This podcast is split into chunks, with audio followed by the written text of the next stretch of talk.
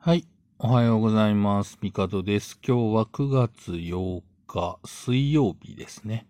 はい。週の真ん中水曜日です。まあ、もうちょっと頑張ったらお休みです。っていう感じですね。はい。えー、僕は、えー、今週末に、あの、あれですね、ワクチンを、はい、打つということで、えー、なんかツイッターとか見てると、なんだろう、ワクチンの副反応ビンゴだとか、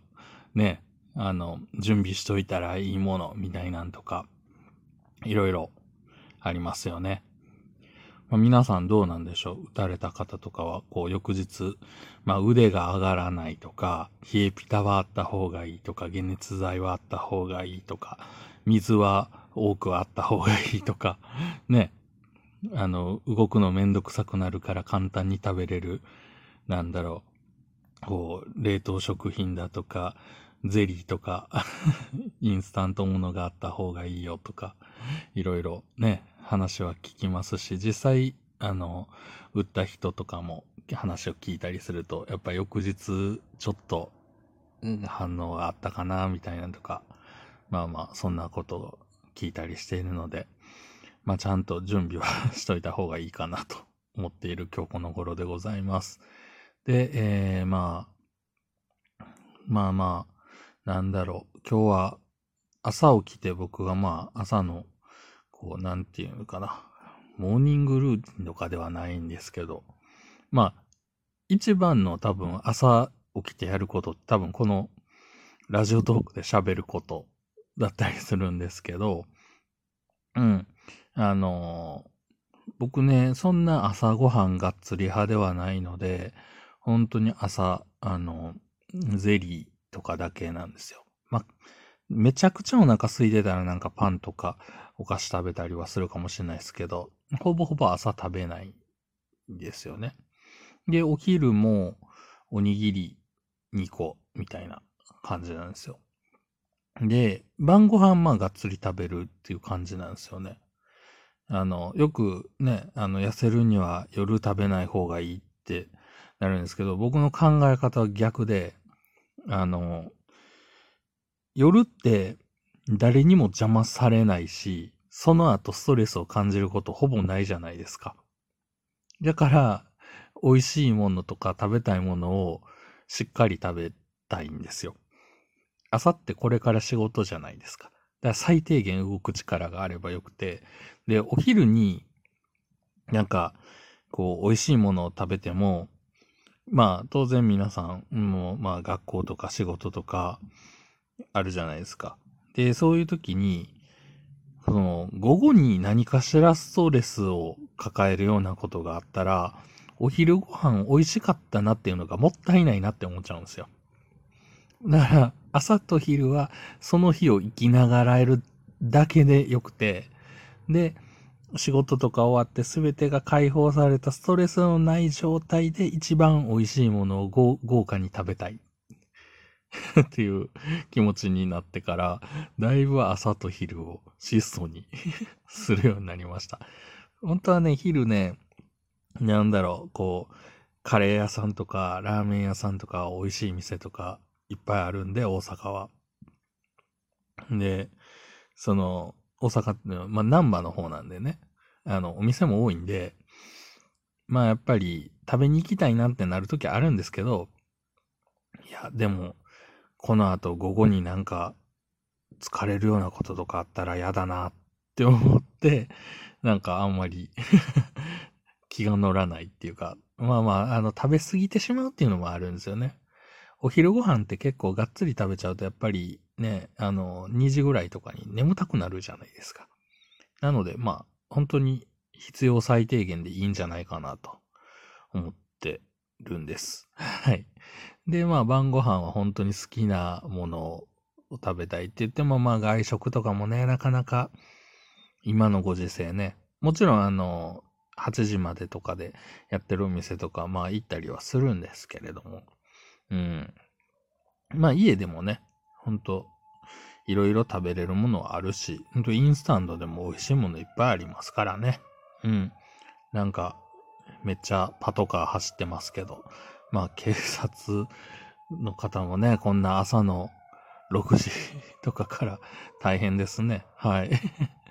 で、まあ朝やることってあと僕はあの水を飲むっていう習慣があって。いやまあ水を飲むのはほとんどの人普通に飲むだろうって思うんですけど、あの、僕は朝あんまりそのなんかコーヒーとか紅茶とかっていうものではなくて、もう本当にあの常温の水を飲むっていうのが朝の、本当に多分朝の一発目の行動って多分本当に常温の水を飲むなんですよ。で、これも一時期は本当なんかもう味のついたもんっていうか、なんだろう。結構味の濃いものを飲んでたんですけど、まあ痛風になってから、もういつもの痛風トークですけど、はい。あの、なってから、やっぱ水を多く飲まないといけないと。で、ただ、え、水、水って飲む？みたいなぐらいの感覚だったんですよ。もうそれこそ本当に、なんだろう、紅茶だ、ミルクティーだ、なんか、え？コーラだ、みたいな感じの、本当ね、偏った生活をしていたので、もう全然、あの、え？って思ったんですけど、ずっと飲み続けると、やっぱり、あの、うん、味違うよね、とか、こういろいろ気づきがあって、で、今ね、あの、多分今回撮ってるところの多分写真も、あの、アップすると思うんですけど、サントリーの天然水。前にも話したかなと思うんですけど、あの、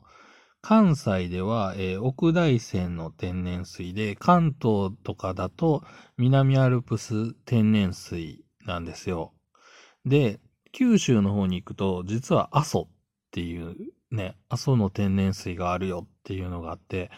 今回ね、たまたまね、ゲットしたので、あの、ほんとね、550ミリの阿蘇、1リットルの南アルプス、2リットルの奥大山っていうね、感じでドーンって並べてるんですけど、これがね、奥大山はね、2リットルなんですけど、コンビニで多分100円とかなんですよ。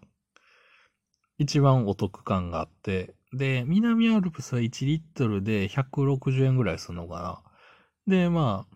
あ、あの、まあ、当然ね、あの、550ミリは100円ぐらいするんで、コスパで言ったらもう2リットルが最強なんですよ。で、味はどうなのっていうので、僕はまあ飲み比べると、あの、なんていうのかな。飲みやすさで言うと、奥大山が、まあ僕が普段飲んでるからっていうのもあるんですけど、奥大山の天然水が一番僕は飲みやすいかなっていう。で、あの、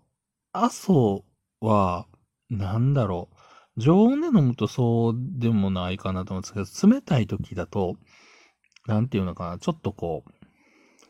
き、キリッとしたというか、あの、下に、な、なんて言ったらいいのかな、こう、残る感じがあって、もうこれはこれで美味しいなと。で、南アルプスも飲みやすいんですけど、なんだろう、やっぱりね、奥大山と違うよなって思うんですよ。僕、だから、あの、こう、新幹線とか乗って、新大阪だと奥大山で飲んで飲み終わって、で、多分、なんだろう、名古屋とか東京とか着いた時に買ったら南アルプスになってて、あ、味違う、やっぱり、まあ、続けて飲むと結構ほんと違いわかるかなっていうぐらいは違うんですけど、まあ、それでも他のメーカーの、こう、ね、あの、水とかと比べたら、やっぱ飲みやすさはこのサントリーの天然水はさすがだなと。まあ、あの、僕他にも飲むんですけど、やっぱり、これはね、素晴らしいなと。本当あの、どこでもこう、で、どこでも同じ味ではないけれど、あの、安心して飲めるクオリティだなっていうので、あの、サントリーの天然水大好きです。はい。で、実は僕はこの3種類を飲み比べることはできるようになったんですけど、なんか、僕はまだ実物見てないんですけど、第4の天然水が生まれたらしいんですよ。このサントリーの。えっ、ー、と、北アルプスの天然水いや、これ水源が、あって、その工場が作れて初めてこの天然水シリーズを増えていくらしいんですけど、北アルプスの天然水どんな味なんやろ？うもう今、すごい気になってるんですけど、どうやって入手できんやろ？うこれ通販で買えるんすかね？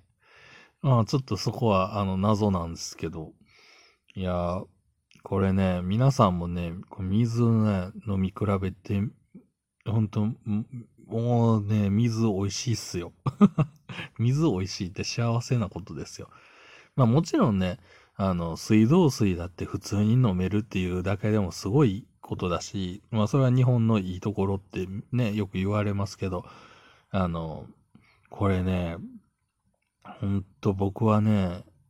痛風にならなかったら分からなかったことだと思ってるんですよ。痛風にならなかったら水飲んでないから、それは分かんないすよねっていう。まあ、水の素晴らしさをね、僕は伝えたいと 思うようになりました。いや、ほんとね、これね、美味しいっすよ。うん。あの、スーパーとかでね、やっぱりたまにセールとかで売られてて安い水とか、こう、やっぱ買っちゃうんすけど、いや、まあ、それももちろん、その、もちろん美味しいんですよ。その、水道水と比べても。で、でもね、やっぱりこのサントリーの天然水は本当価格とクオリティとね、ほんと素晴らしいので、もう僕は、あの、次は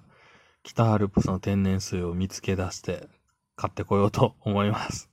今日はもうそんな感じで終わろうと思います。それではまた。